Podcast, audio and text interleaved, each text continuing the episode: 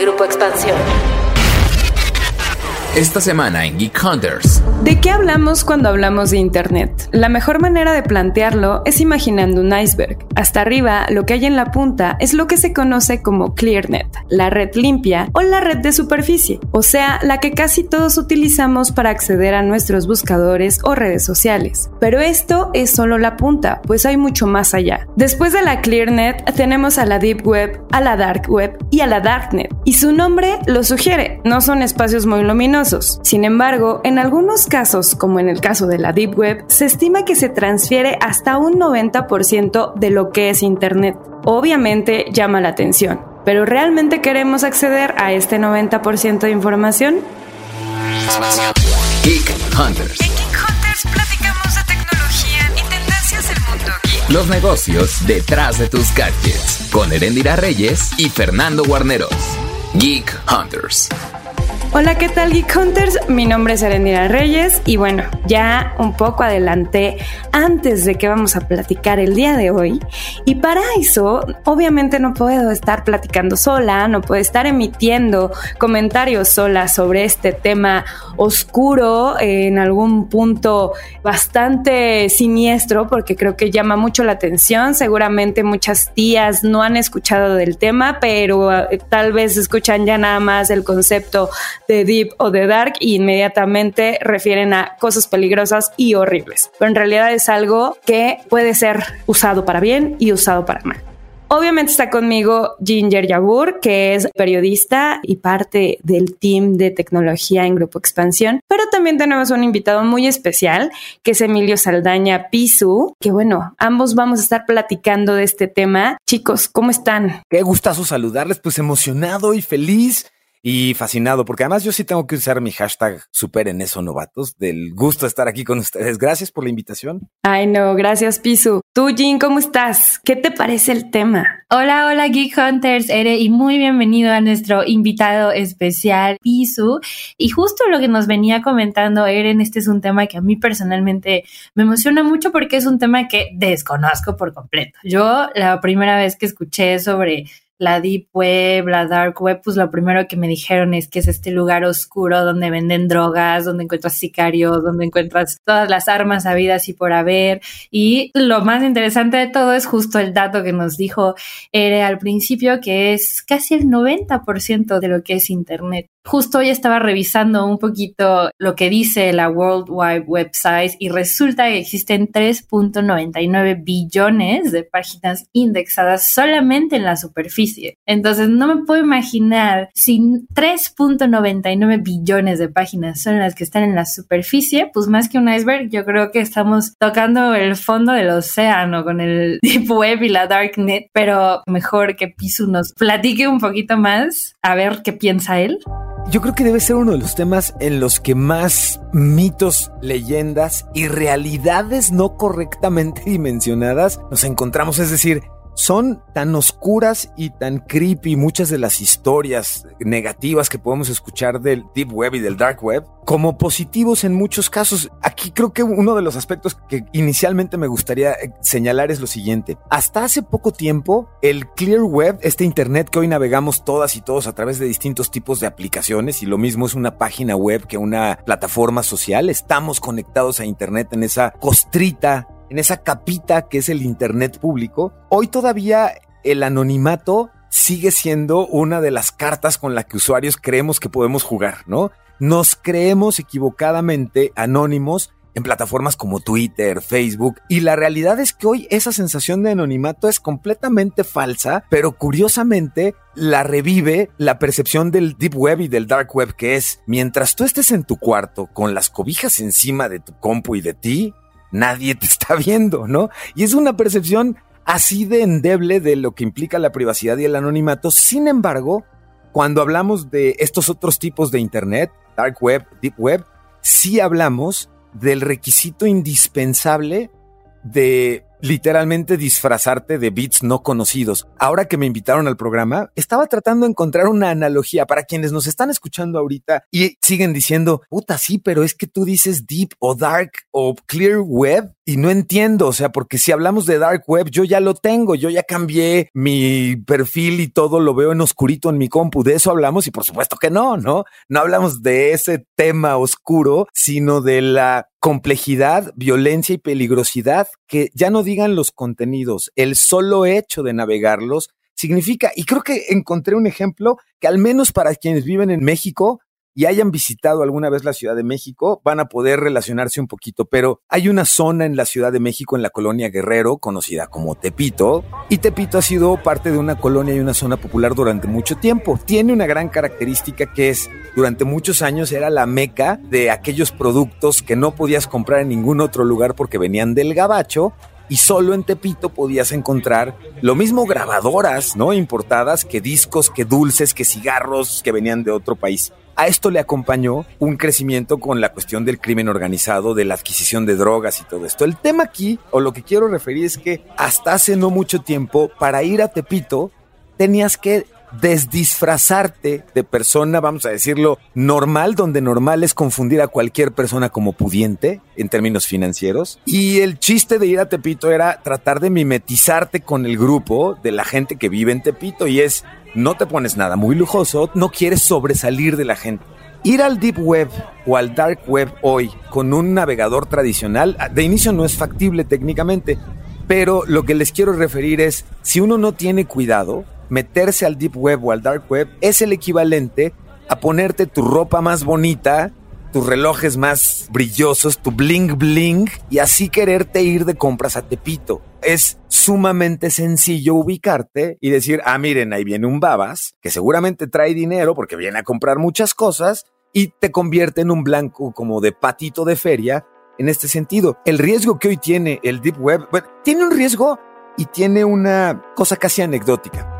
Durante algún tiempo el Deep Web en efecto se convirtió en aquella zona oscura, anónima y peligrosa. Ahorita vamos a platicar un poquito más qué se encuentra uno en este tipo de zonas en Deep y en Dark Web. Pero el tema era que si ibas a ir de maloso, te metías a este tipo de sitios y utilizabas tecnología que te ayudaba a precisamente hacerte un poquito más anónimo para no ser una presa muy fácil de la cosa. Hoy hay muchos memes que describen este tipo de lugares como lugares tan falsos o tan artificiales porque están ya tan monitoreados por la policía que lo más probable es que cualquier maloso que te encuentres se trate de un agente encubierto. No importa el tema, drogas, prostitución, lo que sea, lo más probable es que estés lidiando con algo que se conoce como un honeypot. Lugares que son señuelos, que están disfrazados de cantinas o centro de ventas de drogas o centro de venta de contratación de criminales, pero la realidad es que estás entrando a un lugar repleto de policías y tan pronto hagas una primer transacción, pues es muy factible que te puedas meter en algún problema. Ahora, muy rápido, hay una diferencia estructural importantísima para que podamos seguir echando gusto con todo esto. ¿eh? Deep Web y Dark Web no son lo mismo y tendemos a creer que hablamos de lo mismo. Cuando hablemos de Deep Web, estamos tratando de pensar en una red en la que, justamente Jean estaba diciendo al principio también, una gran parte del contenido que hoy se encuentra dentro de Internet, irónicamente, no es usable por nosotros, pero sí lo es. ¿A qué se refiere? Todos aquellos archivos y redes que están interconectadas por Internet, a las cuales no estamos invitados a pasar, son un tipo de Internet y todos los malosos que entran disfrazados a comprar, ese es otro tipo de Internet y estamos hablando justamente de Dark Web y de Deep Web. Y aunque parece muy escandaloso el ruido de la cifra, ¿no? 90 o más del 90% de los contenidos que hay en Internet no son accesibles por nosotros, es una falacia un poquito. ¿Por qué? Sí lo son, pero no lo son intencional. Cuando pagamos o con peso o con nuestra tarjeta en una caseta de una carretera, desde el momento en el que pasa nuestra tarjeta de pago de la carretera, va, confirma que hubo saldo, regresa y abre esa pluma, acabamos de hacer uso de un tipo de Internet al cual no nos conectamos tradicionalmente. Ese archivo de unos rayos X que se pasa a tu hospital junto con el consultorio en donde te sacaste los rayos X y todo lo que implica conocer nuestro expediente médico, dónde vive y cómo se va compartiendo entre hospitales, eso, los bancos, nuestras cuentas de banco, dónde viven y cómo se van transfiriendo, todos esos datos que comparten empresas para operar entre redes, pero que no va uno y dice uno www. la nómina del banco, vamos a verla, eso es un tipo de Internet que hoy está separado del Internet público y es otro tipo de Internet del Internet donde hay muchos criminales con muchos temas que nos harían palidecer en unos minutos más. Y creo que también, o sea, es un centro donde sí hay mucho crimen, pero donde también ha sido refugio para mucho activismo. O sea, creo que también es uno de los temas importantes a anotar en este tipo de webs. O sea, son webs que finalmente justo quedas disfrazado, estás, vamos, en el anonimato y eso permite que puedas acceder también a hacer buenas actividades. O sea, todo este activismo que existe, que hay incluso muchísimas empresas o muchos hackers que se meten a la Deep Web a investigar si bases de datos están siendo vulneradas, se dedican a alertar estos especialistas, policías o centros de investigación que están dentro de estas webs para justo revisar qué es lo que está sucediendo, empiezan a investigar incluso redes de trata de personas, redes de narcotráfico también existe esta parte, vamos, positiva en cierta forma de acceder a este tipo de redes, pero como Piso lo dice, o sea, no es algo que se recomiende que cualquier persona tenga la intención de solamente entrar y que sea además muy sencillo, como que existe también un prejuicio de es bastante sencillo acceder, antes era más sencillo, eso definitivamente, antes era más fácil empezar incluso a buscar o comercializar ciertas cosas así como ir a Tepito y disfrazarte. Y lo mismo pasaba también a nivel de activistas, activistas que estaban en contra de algún sistema y que obviamente al estar más vulnerables, obviamente en la superficie de la web, buscaban este tipo de espacios para empezar a organizarse, transferir archivos, incluso evidenciar lo que algún régimen estaba haciendo en algún punto. Entonces, no todo es malo en la dark web, pero tampoco es sencillo estar navegando en este tipo de redes. Entonces, existen estos eh, peligros a la hora de, bueno, acceder y que obviamente inmediatamente tienes que tener muchísima protección. Y si eres obviamente un eh, hacker que está medianamente experimentado, que no es tan experimentado, pues es más fácil que la información que estés dando, pues la capten y que esa información sea usada en tu contra de alguna manera, ya sea que se roben, ya sea que eh, accedan a ella para después o posteriormente tener algún mecanismo de pedir dinero, extorsionar a la gente y demás, también eso existe. Donde, bueno, todas estas personas que se dedican y que están entrando constantemente y alertando, y eso pasa mucho incluso en cuentas de Twitter especializadas justo en ciberseguridad, muchas de estas cuentas a eso se dedican, o sea, se dedican a entrar a ver qué es lo que está pasando, a decir, híjole, acaban de hackear a tal empresa. Entonces, empresa, tú, si no te has dado cuenta, pon atención porque ya tienen esta información y aquí tienen esos accesos y aquí tengo incluso ya hasta bajado los documentos que tienen arriba y que están vendiendo en algún punto, ¿no? Y estos datos sirven para posteriores ciberataques que, bueno, tienen en cierta forma también que evitar las empresas. Entonces, hay muchos lados y muchos matices, muchos grises en tanta oscuridad al final del día. No todo es oscuro y no todo es malo. O sea, están las dos partes. Por eso también quisimos traer a la conversación los tipos de web que existen, porque también existe mucha confusión alrededor del tema. Entonces, desde la parte de las cifras que platicábamos al principio y hay desde obviamente algunos buscadores que se han vuelto incluso populares a través de este tipo de webs, como es el caso de DuckDuckGo, Onion City o Torch, que ya incluso son populares, que mucha gente se mete de lleno a conocerlos y los están explorando.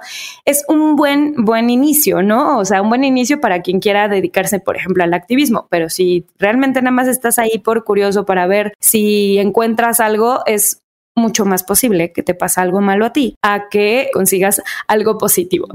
Ahorita que estaba haciendo un poquito la investigación, no siempre se consideran estas cosas como oscuras, sino que más bien están un poquito en la sombra. Entonces, la verdad es que no sé si yo podría dar una definición con una analogía tan exacta como la que dio Pisu sobre las clear nets o las deep web o las dark nets, pero yo creo que podemos empezar por el principio porque yo honestamente ni siquiera sabía que en lo que yo navego se llama la clear net. La clear net básicamente es esa porción de Internet a la que tú accedes desde tu navegador y por lo que entiendo aquí es muy fácil rastrear tu código IP. Entonces, mientras que en la Deep Web y en la Darknet y en estos otros lugares tú lo que quieres hacer es precisamente esconder tu código IP, en la ClearNet no se esconde y ahí es donde tú entras a tu buscador de Google, a tus redes sociales, a tus chats de mensajería instantánea. Pero, por ejemplo, complementando un poquito lo que les decía al principio, Telegram es una plataforma completamente legítima de mensajería instantánea, gratuita, de código abierto, basada en la nube, y que ha ganado una gran popularidad al ofrecer llamadas y mensajes cifrados de extremo a extremo.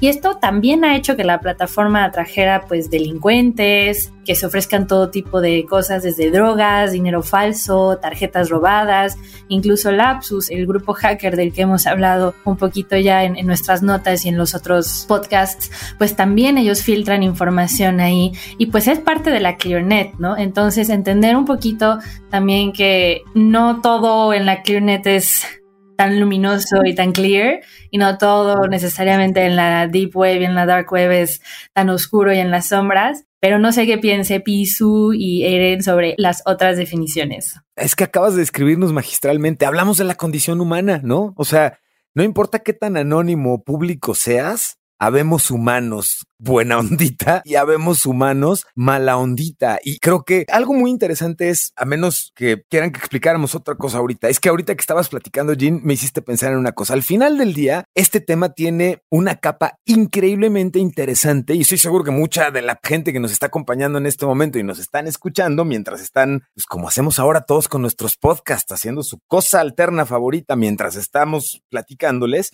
seguramente ya más de una o dos dijeron, sí, bueno, pero ¿a qué hora hablan de los asesinos? ¿Y a qué hora hablan de las drogas? ¿Y a qué hora hablan de eso que es muy difícil encontrar, no?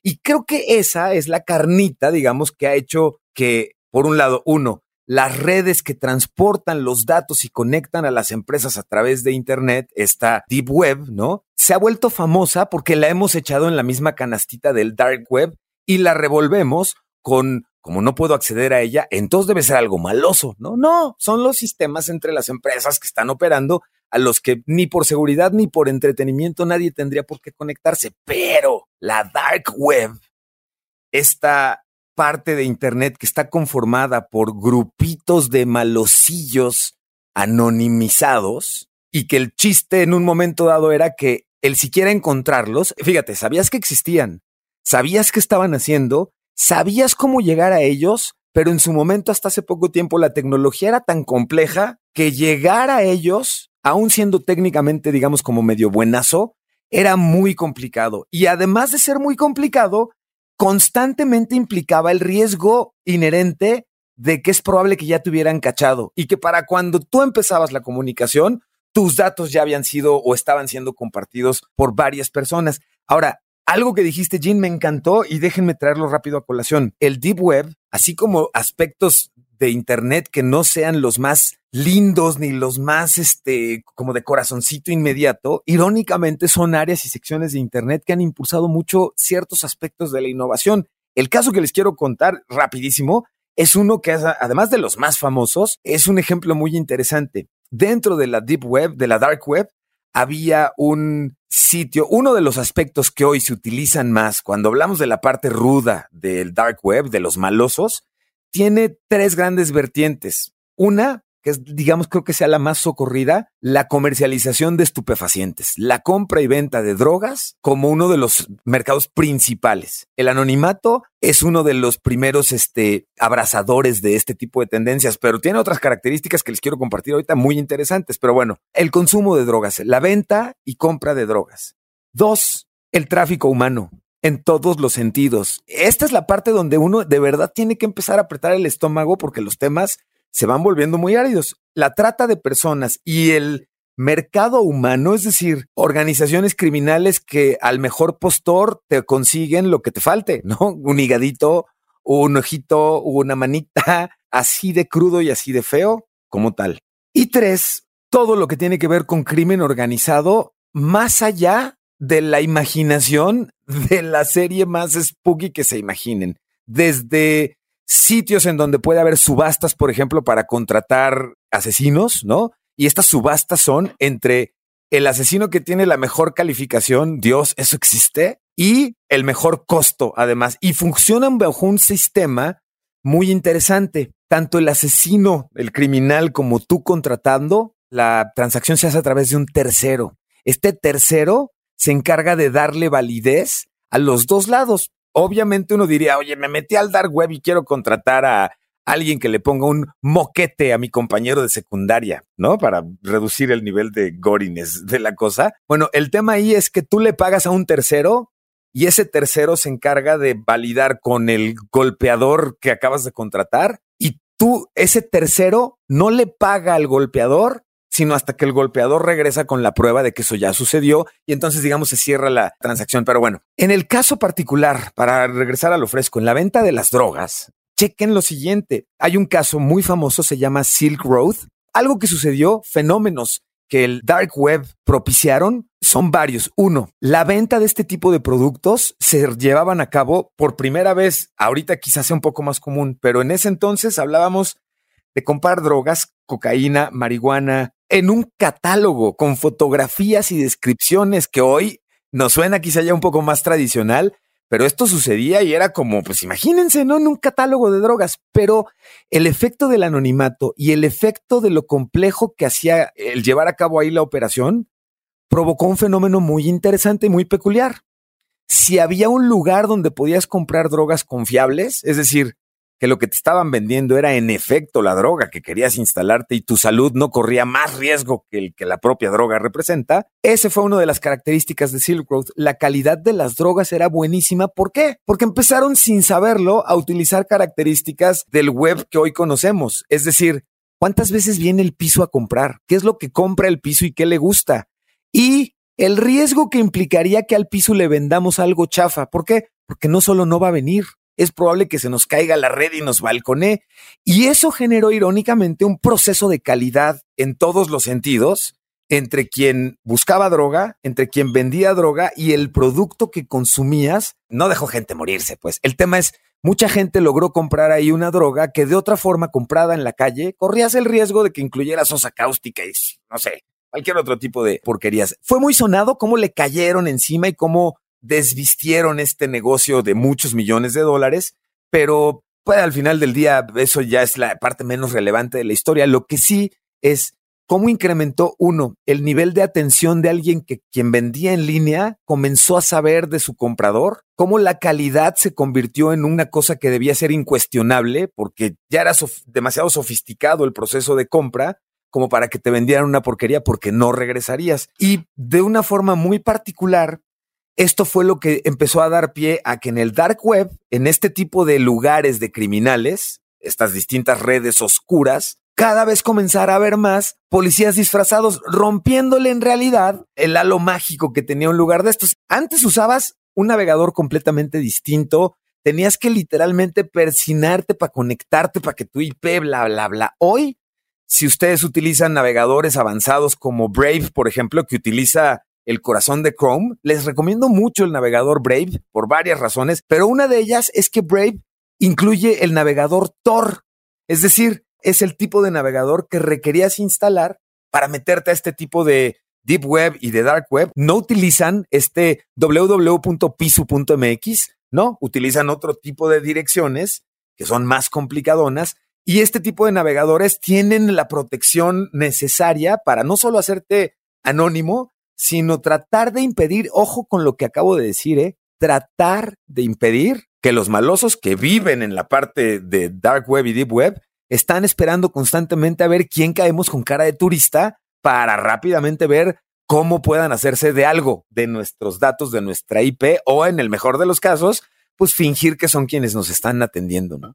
Y seguramente, y aquí abro la conversación para los Geek Hunters, que tengan las inquietudes primero en conocer, bueno, ¿qué más hay allá atrás? O sea, o más bien en el fondo de la red, o sea, ¿qué otras cosas o qué otras historias han tenido contacto ustedes y pueden conocer e enriquecer la conversación alrededor de este tema? Obviamente se lo pueden hacer a través del hashtag Geek Hunters y bueno, también saber un poco la experiencia. Si en algún momento quisieron entrar, les fue pésimo, o sea, quisieron en algún punto de las últimas cosas que hubo comprar justo un certificado COVID falsificado, que fue una de las cosas que más se dio. Y que además, curiosamente, en el caso, por ejemplo, de Santo Domingo, ese espacio en el centro histórico de la Ciudad de México, también existe esa parte y te vendían hasta las dos versiones, te vendían la versión física y te vendían la versión digital, incluso comprobando y podían escanear y podían tener el acceso directo a que te dijeran con tal vacuna estás vacunado en la Ciudad de México. O sea, muy efectivos, más efectivos incluso que creo que la plataforma del gobierno que muchas veces ni siquiera se actualizó. Entonces, incluso a ese nivel han llegado y ha sido de las cosas de la última innovación que han tenido. Pero evidentemente podremos estar aquí platicando todo el tiempo, pero ya manera súper rápida y de conclusión, ¿qué peligros ven y obviamente qué recomendaciones damos a los geek hunters que quieran explorar un poco más del tema, pero de forma segura? Primera recomendación, tu privacidad. Tus datos son tu mayor tesoro a cuidar. Nos van a faltar podcasts y palabras para poder transmitirles cuán relevante es que cuiden su información. Dos, utilicen un navegador que les ayude a poder incrementar el nivel de anonimato. Ya les decía yo que Brave es un navegador que hoy incluye Tor, T-O-R, Tor, que es el navegador por definición para poder utilizar este tipo de zonas de dark web y de deep web. Tres, pocas veces creo que quede también el dicho que decían nuestras mamás y nuestras abuelitas de que a la curiosidad lo mató el gato. Si quieres ir a ver esas cosas muy feas que tiene el Deep Web, que te confirmamos que las tienen, yo sí les querría advertir que lo feo no es lo que se van a encontrar, sino lo feo es lo que se les puede pegar saliendo de la tienda, como justamente personajes que traten de acercarse a ustedes porque crean que en efecto quieren ustedes algo de ese estilo o porque crean que ustedes son malosos y sean policías. Es decir, meterte en una de esas fiestas que desde afuera tú la ves y dices, oye, sí se ve como ruda, sí son rudas. Y el meterte a una fiesta ruda tiene todas las implicaciones de ello. Una tercera cosa que yo querría decir muy importante es si hacemos un énfasis importante en cuidar nuestros propios datos personales al navegar, poco podríamos exagerar cuando les decimos que usar datos de alguien más en este tipo de lugares es el equivalente a condenar a alguien a una pesadilla espantosa. Entonces, tengan mucho cuidado. Es decir, si son zonas muy áridas, si son zonas muy rudas, yo me querría asegurar, Ere, Jean, de dejarle además a nuestra audiencia al mismo tiempo el también es el equivalente a como en tu escuela, ¿eh? O sea, en todos los salones de todas las escuelas están los rudos y están los darks y están los cool y están los buena gente y los buena ondita. Lo mismo vamos a encontrar en estos lugares. Sin embargo, sí es el anonimato uno de las grandes comparsas que en el Deep Web y en el Dark Web particularmente ayudan muchísimo a que se hagan este tipo de cosas, pero quitémosle la connotación exclusivamente criminal. Hablemos más bien de lugares en donde la privacidad y el anonimato son las cartas principales de intercambio. Yo me quedo mucho con lo que dijiste, Ere, ¿eh? el que periodistas puedan o podamos utilizar dark web o deep web para el intercambio de información de una forma segura sin ponernos en riesgo por lo que implica la labor, creo que es un muy buen ejemplo de cómo no necesariamente es que estés haciendo cosas malas, sino protegiéndote a través de este tipo de tecnologías. Por si tengan mucho cuidado, por favor. Y yo también agregaría, ya como último punto y de conclusión, no existe moderación de contenido y si justo las empresas en la ClearNet no han logrado moderar el contenido y existen equipos que tienen problemas justo para moderar este contenido, entrar a este tipo de plataformas o incluso a canales, por ejemplo, de Telegram, como bien decía Jean, a ver, a curiosear. O sea, se pueden encontrar cosas horrorosas como sin información de lo que está sucediendo, por ejemplo, entre Ucrania y Rusia en este momento, para un nivel no filtrado. Entonces, obviamente van a haber cosas muy, muy, muy feas. A nivel, vamos, de salud emocional y de salud mental, también no es un tema que es para todos. Entonces es como mi última recomendación. Es bien cierto, sí, es bien cierto, sí. Hay un sitio, se llama Hidden Wiki, ahorita que nos están escuchando, de hiddenwiki.org. Dense una vuelta. Es un directorio bastante web 3.0 cereado en el sentido de lista de sitios qué hacen esos sitios o qué tienen esos sitios y una liga de Tor, es decir, del navegador que les comentábamos, para que puedan ir. Creo que será la mejor forma de que se puedan dar ustedes como una fotografía más clara de, ah, ok, ya entendí Y hay muchos en los que el título mismo es tan invitador como desinvitador. Van a ver. ¿Y tú, Jen, alguna conclusión final? Yo más bien me quedo con más dudas que, que con las que empecé en el podcast. Eh, algo que, por ejemplo, a mí me resaltaba mucho cuando hablaba Piso es justamente pues cómo compras estas cosas, con qué monedas, criptomonedas, monedas nacionales, ¿no? un poquito también hablar sobre la policía cibernética en México, porque entiendo que ha de ser distinta la policía que te rastrea en Inglaterra que la policía que te rastrea en México. Y también esas son algunas de las dudas con las que me quedo y que creo yo que deberíamos hacer una segunda parte de este podcast, porque creo que es un tema bastante importante, bastante relevante. Y pues agradecer mucho a Pisu por su colaboración en nuestro episodio del día de hoy. Y Ere, como siempre, un gusto y justo invitar a nuestros Geek Hunters a seguir la conversación.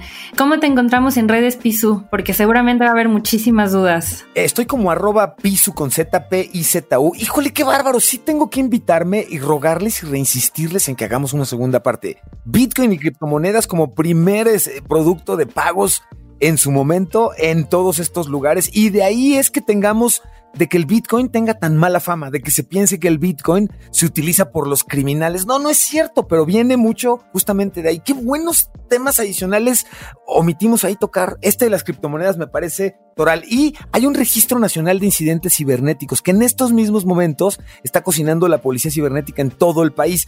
Para cuando platiquemos en el siguiente episodio, les daremos cuenta de cómo están juntando lo que pasa cibernéticamente en todo el país, en cada estado, pero chéquenlo, ¿eh? Como en Minority Report, lo que están creando es una base de datos que les va a permitir decir, a ver, ya viene diciembre, ya viene el pago de aguinaldos y en consecuencia la cantidad de fraudes que vamos a ver de gente a la que le quieren bajar la lana de un trancazo, ya sabemos que crece muchísimo. En consecuencia distinta, ya viene el 10 de mayo, ya sabemos que la venta de productos florales fraudulentos crece muchísimo. Eso está espectacular aquí en México les prometo que voy a ordenar mucho mis ideas para ser todavía más puntual la siguiente vez que platiquemos. Y seguramente vamos a tener más veces para tenerte aquí como voz, Pisu. Pero bueno, no me queda más que agradecerte el haber aceptado la invitación.